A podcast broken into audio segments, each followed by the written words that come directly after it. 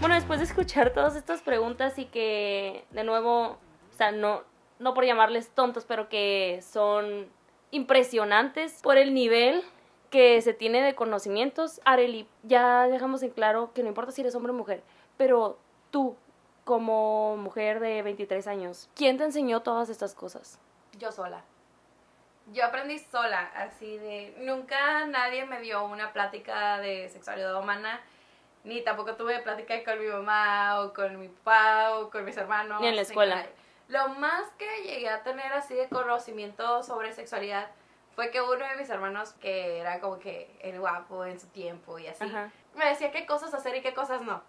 Por ejemplo, había veces que yo entraba como que al cuarto y de la nada estaban de que sus amigos mandando packs. En aquel entonces, hace Ujú. muchísimos años, estoy hablando como de unos 10 años más o menos, que los amigos estaban mandando packs, etcétera, y me decían como que, mira, por esto no tienes que hacer esto. Fíjate lo que está pasando y quiero que estés consciente que esto sucede así, funciona así, etcétera. Es como que lo más, lo más que tuve como que conocimiento en ese aspecto.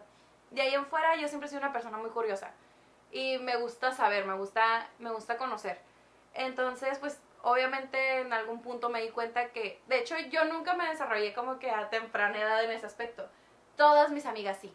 La mayoría de mis amigas tenían vida sexual activa, tenían, o sea, yo tenía compañeras en la secundaria que ya se habían practicado abortos, que ya tenían relaciones sexuales, incluso en la primaria, que fui en pública, cabe mencionar, este, incluso en la primaria me tocaba tener amigas que tenían 10, 11 años, igual que, no, 10 años, 10, 9 años, igual que yo, y ya tenían novios de 20 años, o sea, no manches. Entonces, pues sí, siempre me causó mucha curiosidad. En el momento en que yo decidí empezar a investigar sobre esto fue ya en la preparatoria, que ya era como que mucho más marcado entre que amigas quedaban embarazadas o se la pasaban asustadas o llegaban con enfermedades de transmisión sexual, etcétera. Ahí yo empecé a investigar porque a mí me gustaba ayudarlas. Y, por ejemplo, una pregunta, si me permites hacerla. En ese momento en que empezaste a investigar, ¿tu vida sexual ya había comenzado? No, O sea, No, fue, fue- prevención. Ajá, fue prevención totalmente. Prevención y curiosidad. Ajá, sí, fue prevención y curiosidad y sobre todo porque a mí en lo personal siempre ha llegado mucho, la gente siente la confianza de llegar a platicarme sus cosas, sus problemas, etcétera. Entonces, pues me gusta saber de lo que les voy a recomendar o les voy a ayudar o saber cómo guiarlos de cierta manera. Y si llegaba una amiga y me contaba tal problema sobre su sexualidad, a mí me gustaba saber si le podía decir como que vete al ginecólogo de ya o vete a investigar esto o ve a platicar con tal persona o busca esto, etcétera, utiliza esto para protegerte más. Siempre me ha gustado, siempre, siempre. Ya en la universidad, eh, de las primeras cosas que te dicen en la escuela es que tú empieces a enfocar tus trabajos en lo que te quieres especializar. Yo quiero hacer una especialidad en, en sexualidad humana, claramente. Este, y empecé a investigar, como que empecé a realizar proyectos, etcétera, desde antes, como proyectos de investigación no tan fuertes como papaya y plátano. Entonces empecé a ver, como por ejemplo esto que te digo de los hombres y mujeres que pensaban que doble condón es, es mayor protección, que eso es algo que tengo súper marcado porque fue el momento en el que yo decidí empezar a, ed- a educar a las personas sobre este tema. Porque realmente dije, no manches, o sea, son gente de mi edad, son gente que están viendo lo mismo que yo, quizás más, y, y no tienen Y no el tienen más ni mínimo idea. interés o no tienen ni idea de cómo funciona. Que ¿sabes también- cómo? El interés. Ajá, exacto, e- el, interés. Entonces es como, es por eso que yo decidí, a mí nadie me enseñó. Yo de que solita empezaba a robarme los cubos con de mis amigos que Ajá. se los prestaban, etcétera. Y era como que, ah, con que por eso pasa esto y esto y esto y esto. Entonces como que así, así fue como yo empecé a aprender. A tus hermanos. Tienes dos hermanos mayores, ¿verdad? Tengo cuatro hermanos. Cuatro Y hermanos una hermana mayores. mayor. Soy la menor de seis. A tus hermanos mayores, enfocándome ahí, ¿sí recibieron una educación sexual? La verdad no sabría decirte. Este, ninguno tuvo hijos antes de, antes de tiempo, así que supongo yo que sí. Pero lo más probable es que ellos hayan aprendido por su parte. En realidad, nadie que yo conozca recibió una educación sexual. Eh, Exactamente, eh, eh, ajá. muy, si acaso yo recuerdo tres, cuatro personas a lo mucho de, lo, de todas las personas que conozco y con quienes he tenido la oportunidad de platicar sobre este proyecto, eh, casi nadie tuvo una educación sexual o casi nadie tuvo esa plática con sus papás o casi nadie tuvo esa plática con quien sea. O sea, no, solamente sé que existen esas dudas y que pues algunos trataban de de quitárselas, ¿no? Con información, algunos. Es que hay un- una mentalidad que hasta yo la llegué a tener en algún punto de mi vida, que hay una diferencia en cuanto a la educación sexual que reciben los hombres a la que reciben las mujeres. Por ejemplo, una pareja que tiene un hijo y una hija, al hijo le va a enseñar más que a la niña para no para no fomentar como esa idea de tener relaciones sexuales. Pero creo, y te digo, este, ya esta es mi opinión muy personal y no me estoy basando en ningún artículo, que hay una diferencia más en la permisividad que en la educación en sí. O sea, a los niños, a los hombres, si les encuentran un condón, no van a decir absolutamente nada, pero tampoco lo van a educar. O sea, no le van a decir, ¿sabes qué? Ya eres sexualmente Si activo. acaso les aplauden. Ajá. A eso me refiero con la permisividad. O sea, es como que también les afecta, ¿eh? En cierto punto, porque luego llegan a pensar que en cuanto más parejas sexuales tengan, más poderosos, pero menos conocimiento tienen en cuanto a educación sexual, y eso cae en enfermedades, en embarazos, y a la mujer simplemente... Y sí ha habido un avance, o sea, sí creo que hay un avance en cuanto a ya por lo menos te explican la menstruación. A mi abuela no le tocó que le explicaran. O sea, simplemente llegaban las hijas un día llorando de la escuela porque estaban sangrando por la vagina y no sabían qué estaba pasando. Y ya después les explicaban, pero ya después que sufrieron el trauma inicial. sí, de que algún día les iba a pasar. Ajá. y nadie les y ya hay un avance en cuanto a ese tipo, ¿no? O sea, creo y quiero creer que la mayoría de las casas ya por lo menos te dicen de que, mija, va a llegar un momento en el que te baje. Pero fuera de ahí, fuera de los conocimientos básicos, ya no hay más. O sea, ya no hay más en cuanto a, no te dicen, mujer, ¿sabes qué? Tú tienes unos métodos hormonales, tú tienes métodos de barrera también, y, y ahí se queda. Y te educan bajo el miedo, yo creo, ¿no? O sea, Sí. y no quiero sonar radical absolutamente nada, pero por lo menos ese fue mi caso, que mi papá es médico y a lo mejor yo tengo ese privilegio de que usaba términos más complejos. complejos para explicarme y pues sí lograba entenderlos, pero nunca me dijo exactamente eso que te, que te menciono, de que sabes que existen métodos hormonales, simplemente yo los fui buscando. Y fui entendiendo conceptos que había escuchado antes, pero ya, ya bien, pues ya en un campo en el que, güey, pues esto me interesa porque lo puedo usar. Pero Que ya nadie te puede decir que no sabes. Y sabes que mi papá yo lo amo, lo adoro y nunca voy a decir nada malo de él, pero sí está ese aspecto que creces con miedo, entre, entre comillas, de, a mí me dijeron, ¿sabes qué? Tú quedas embarazada y tú te vas a la casa. Que en cierto punto sabes que a lo mejor y no, porque tu papá te ama y te va a perdonar todo, Lo más probable. pero aún así creces con, güey, ¿y si no? O sea, ¿y si quedo embarazada? Y eso es lo que creo Es que... por eso que se considera tabú en la sexualidad. Porque así y nos te da miedo, o sea, sí. te da miedo, no preguntas y pues ahí quedas. Pero no considero válido que en algún punto de tu vida estés en la universidad y sigas culpando a tus papás o a un sistema educativo de que no te dijeron cómo es que nacen los bebés y cómo es que te tienes que cuidar. Porque la herramienta del Internet es la herramienta más usada hoy en día y que gracias a él nos podemos educar nosotros mismos y, o sea, no me cabe en la cabeza cómo es que el 67% de los mexicanos somos usuarios de Internet, pero también el mismo año, en 2018, fuimos el país número uno con embarazos adolescentes a nivel mundial. O sea, ¿cómo explicas? Yo lo creo que con desinterés. Sí, claro, o sea, de- definitivamente. Ya una vez que tú eres adulto, que ya cumpliste la mayoría de edad, eh, ya eres totalmente responsable de tu cuerpo, ¿sí? Y así como igual que no sepas buscar sobre conceptos o no sepas realmente más o menos qué es lo que quieres saber porque no tienes idea en, en qué consiste, pues también todos en algún punto tenemos que tener la responsabilidad de cuidarnos e ir al doctor, ¿va? El mismo doctor, el ginecólogo, te puede explicar más o menos cómo funciona y ya tú sabrás qué hacer con esa información. Si quieres buscar más, si quieres ser más responsable, si no quieres, pero luego no te estés quejando. Eso es lo que yo pienso, como, como ok, por mi parte o por parte de, de papá y plátano es como que, ok, te vamos a, vamos a buscar educarte a una temprana edad para que tú sepas a lo que te vas a enfrentar más adelante o si no, si no es que ya te estás enfrentando, ¿sí? Pero ya una vez que tú cumples 18 años, tú puedes buscar páginas como la de nosotras.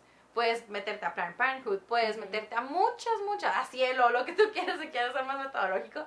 Eh, para conocer, para conocer y saber cómo vivirla de una manera plena y segura, porque qué mejor que vivir algo tan bonito en esta vida de los bellos privilegios que tenemos como seres humanos, eh, vivirlo pleno y seguro, ¿sí? Sin tener miedo cada mes de que ya quedaste embarazada o sin tener miedo de que a la madre me salieron ronchitas, me está ardiendo, me está doliendo, me está, no sé qué está pasando, ¿sí? ¿Para qué? ¿Para qué? Tiene, tenemos, no sé, tenemos que ser conscientes. Tenemos que y ser también no caer en la victimización de, Ajá. ay, es que a mí nadie me dijo. Exacto. Obviamente sí hay gente que, que pues de verdad sí no tiene ni idea, porque estoy hablando de gente de muy bajos recursos. sí es muy cómodo, o sea, decir que porque no tengo, porque ese 60 67% de los mexicanos que tienen, eh, que son usuarios de internet, o sea, van desde la clase, no voy a decir la extrema, pero voy a decir clase baja hasta la clase alta.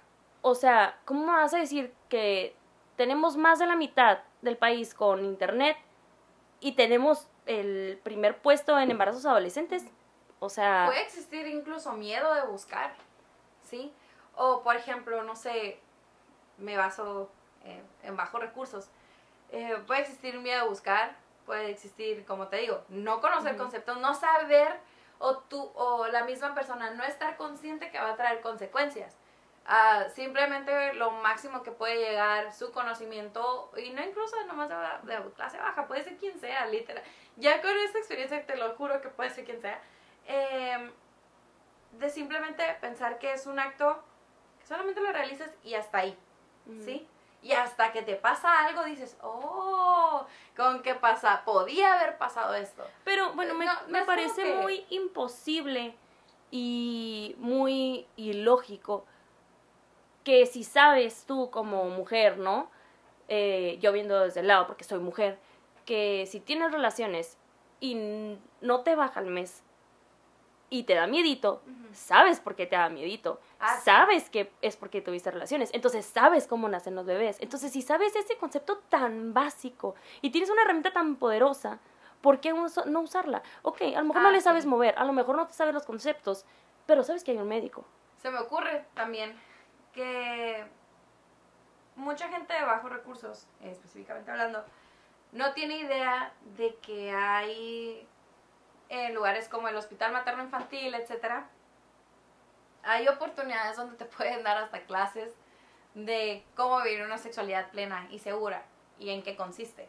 O te pueden incluso dar el implante gratis, te pueden incluso dar pastillas gratis, te pueden enseñar esto. Pero va, ¿qué, qué haces con, con personas que tienen 12, 13 años, que apenas están aprendiendo y que no tienen ni la más mínima idea y que lo máximo que han llegado en su pensamiento en su vida es qué foto van a subir a Facebook, ¿sabes cómo? O sea, es, es como que mucho pedir, por así decirlo, es mucho pedir porque no manches, son adolescentes, o sea, luego lo frontal no está ni siquiera desarrollado totalmente, ¿sabes cómo?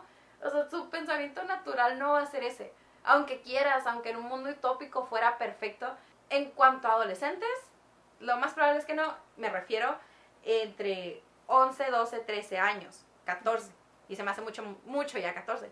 15, 16, 17, 18, ya es como que ahí sí obviamente su sexualidad ya va a estar mucho más enfocada en cuanto a, sí, actos meramente, ¿cómo se dirá?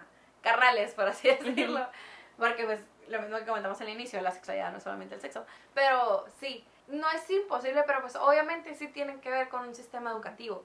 O sea, quieras o no, tiene que ver, porque incluso hay veces, de- hecho hace poco, no hace muy poco, hace como dos, tres meses, miré en una, en la crónica que habían publicado de que familias querían censurar, papás conservadores relativamente hablando, querían censurar el libro de biología para que no salieran lo que son senos y pene.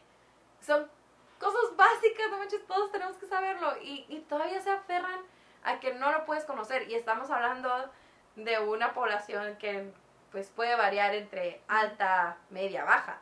En mi generación sí hubo, no voy a decir que la educación sexual, wow, que de ahí no ocupé internet nunca jamás en mi vida, pero sí hubo la básica. Qué bueno. Sí hubo la básica y aún así hubo embarazos, hubo abortos y no somos de clase baja. Y supongo, no sé, las amigas que hayas tenido tú, que hayan tenido abortos, que hayan tenido bebés, qué clase son. Porque la clase baja en México o la, la ex- pobreza extrema es un mínimo. O sea, estamos hablando de que es un 6.7%. Para, eh, pobreza extrema, así que no tienen que comer, no saben qué comer. Y mucho menos tienen para un celular. Pero entonces, si el 6.7% de la población mexicana es pobre en extremo, ¿cómo explicamos este primer lugar en embarazos no deseados y en enfermedades de transmisión sexual? No sé qué punto estemos, pero supongo que debe haber muchísimas.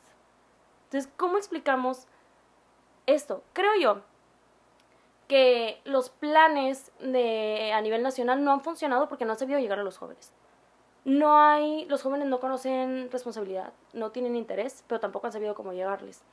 Creo que me parece súper chingón la propuesta que tuvieron en, en Papaya y Plátano. Espero que sigan con el proyecto porque está padrísimo.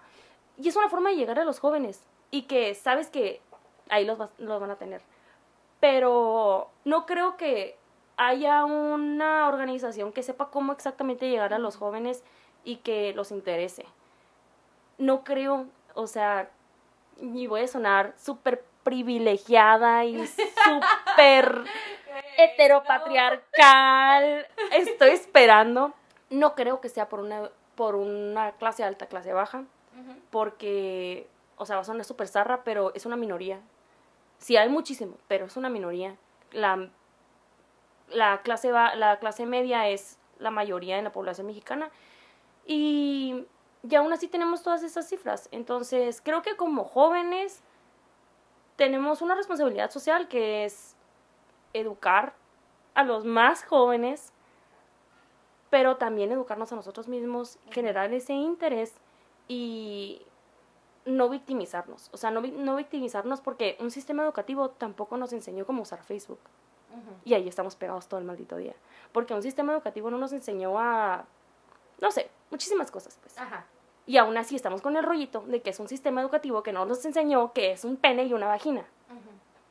Sí, o sea, estoy de acuerdo.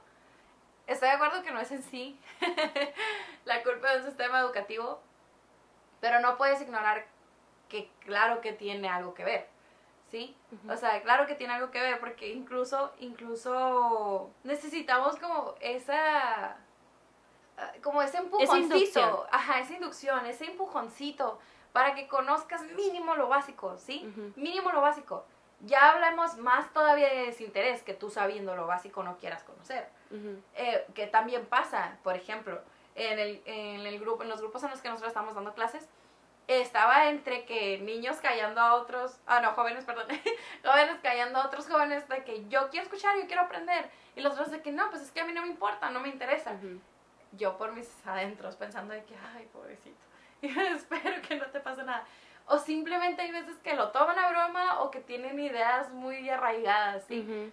Por ejemplo, había un muchacho que cada que decíamos coitos interruptus le hacía de que sí, sí, huevo. Y era como que literalmente te estamos explicando que no funciona, ¿sabes? Como Ajá. literalmente en este momento, ¿por qué haces eso? O sea, y es porque él piensa o él tiene la idea de que es lo mejor del mundo tener sexo sin condón, etcétera, por lo que le han enseñado, por lo que ha aprendido. Pero mínimo saber que, que tienen ese acceso a- en algo que hacen todos los días. Sí, es por eso, eso es algo también importantísimo por parte de nuestras páginas, que es por eso que decidimos hacerlo dentro de las redes sociales. Vas, estás todos los días en la escuela, pero igual no te importa que te estemos dando la clase, ok, está bien. Pero también sabemos que tienes el teléfono, todo el día en tu manita, y también te puedes meter a investigar, ok, está bien. Pero nosotros ya tenemos como que, ya nos quitamos como que ese peso de encima de decir, de que ellos puedan decir, nadie me enseñó. ¿Sí Ujú. me entiendes? Sí. Sí, sí me doy a entender, no Sí, sé sí, si, sí, si sí. tiene sentido lo que estoy diciendo.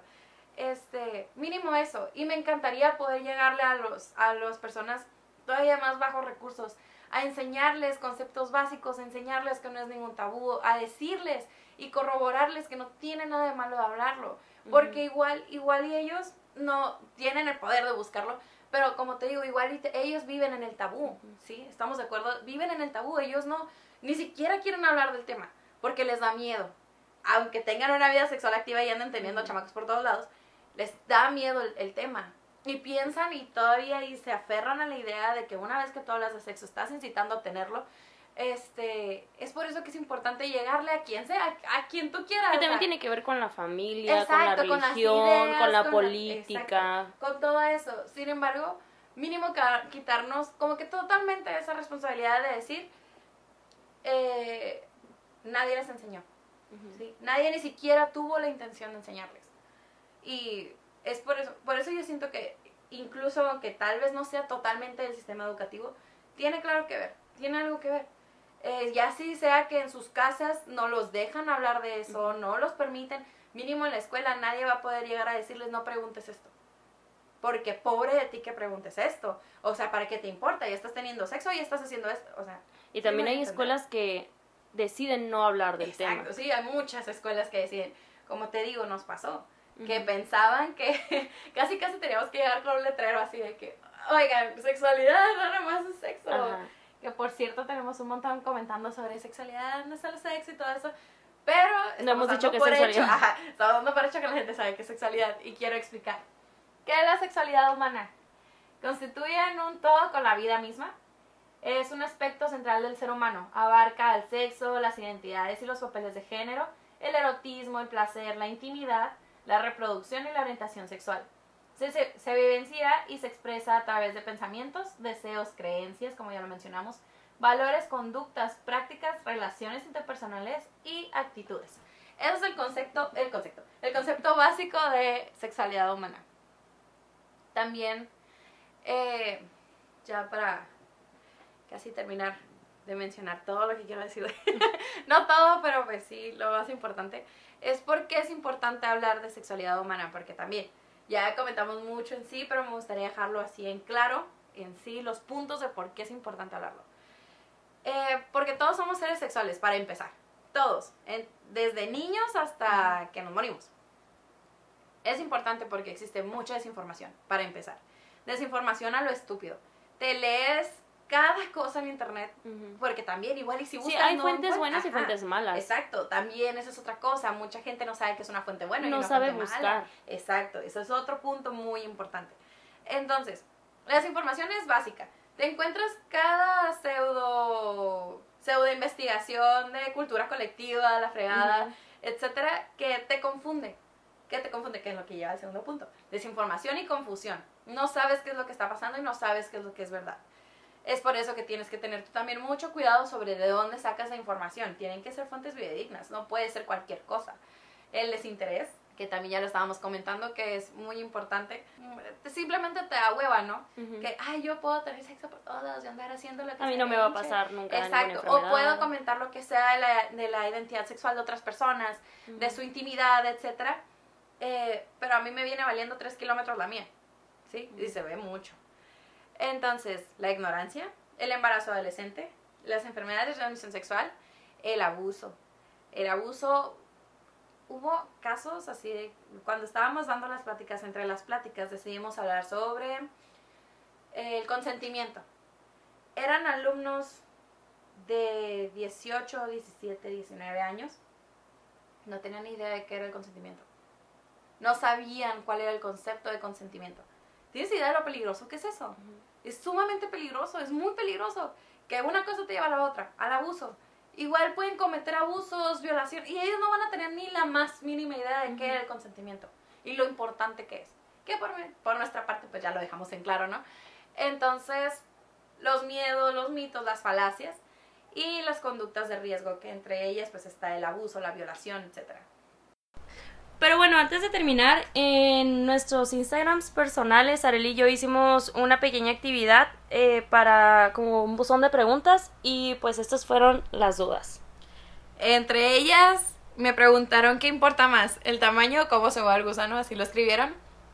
Eh, y había comentado que le pregunté a varias personas sobre cuál era su perspectiva sobre el tema y llegamos a la misma conclusión de que depende de la mentalidad, del cuerpo de la persona, pero la mayoría contestaron en cómo se mueve el gusano es más importante.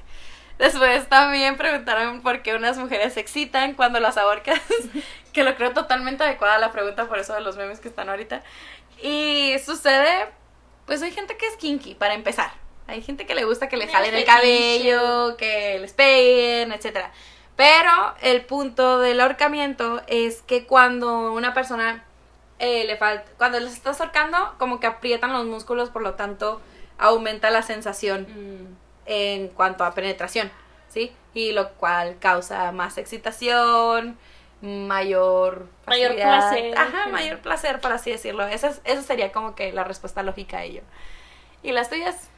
A mí me preguntaron, me preguntaron, ¿es cierto que el primer orgasmo de una mujer se lo tiene que provocar ella para conocerse? Pues es que depende de, de De experiencia. ¿no? O sea, hay mujeres que nunca tienen un orgasmo hasta que tienen una relación sexual. Hay gente Y hay mujeres que nunca tienen orgasmos cuando tienen relaciones sexuales, pero cuando están ellas solas sí lo tienen. Entonces, Ajá.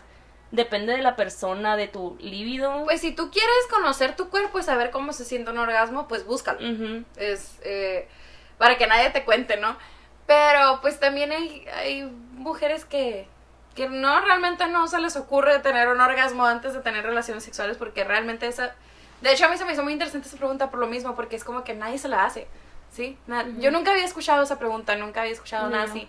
Y se me hace interesante por lo mismo porque es como que nadie nunca te dice que incluso desde antes de tener sexo puedes, masturbarte y puedes conocer tu cuerpo y puedes tienes como que la posibilidad de saber qué es lo que te gusta y qué no te gusta, así que pues depende de la persona totalmente. No no no es algo concreto que sea como una ley. No no es necesario, pero pues cada quien. Eso ya es muy mucho de cada quien.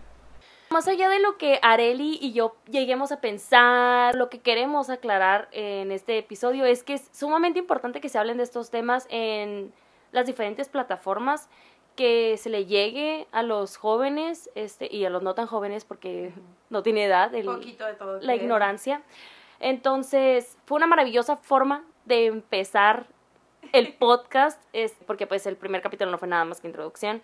Es muy importante, muy importante este tema y pues si quieren seguir la página de Areli y de sus dos compañeras que son María y René, la página es papaya y plátano, arroba papaya y plátano en Instagram. En Instagram y en Facebook.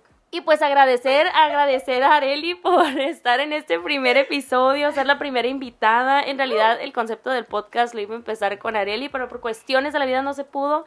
Igual quería que ella inaugurara este, estas invitaciones. Y pues sí, si tienen más dudas, o sea, Areli y yo no somos expertas, no somos médicas, no somos absolutamente nada más que dos jóvenes que quieren compartir opiniones. Opiniones y información. Exacto. Entonces, si tienen dudas, pues traten de buscar información confiable. Entre las publicaciones que tiene Areli en Papaya y Plátano, tienen varias fuentes de donde sacaron información. Siempre entonces, vienen con fuentes. exacto. Entonces, si tienen más dudas, pueden buscar ahí o con un médico de su preferencia. Si quieren seguir mis redes sociales para próximas preguntas sobre los próximos episodios, eh, mi Instagram es arroba katamayh. Y pues igual mi blog que se llama Morena de Fuego, morenadefuego.com. Eh, ahí tengo varios artículos. eh, hace ya ratito que no escribo, pero igual si les interesa saber más sobre mi postura, eh, porque al fin y al cabo de eso se va a tratar todo el podcast. este, bonito día, bonita semana. Ajá, que bonita tengan, vida. que tengan buena vida.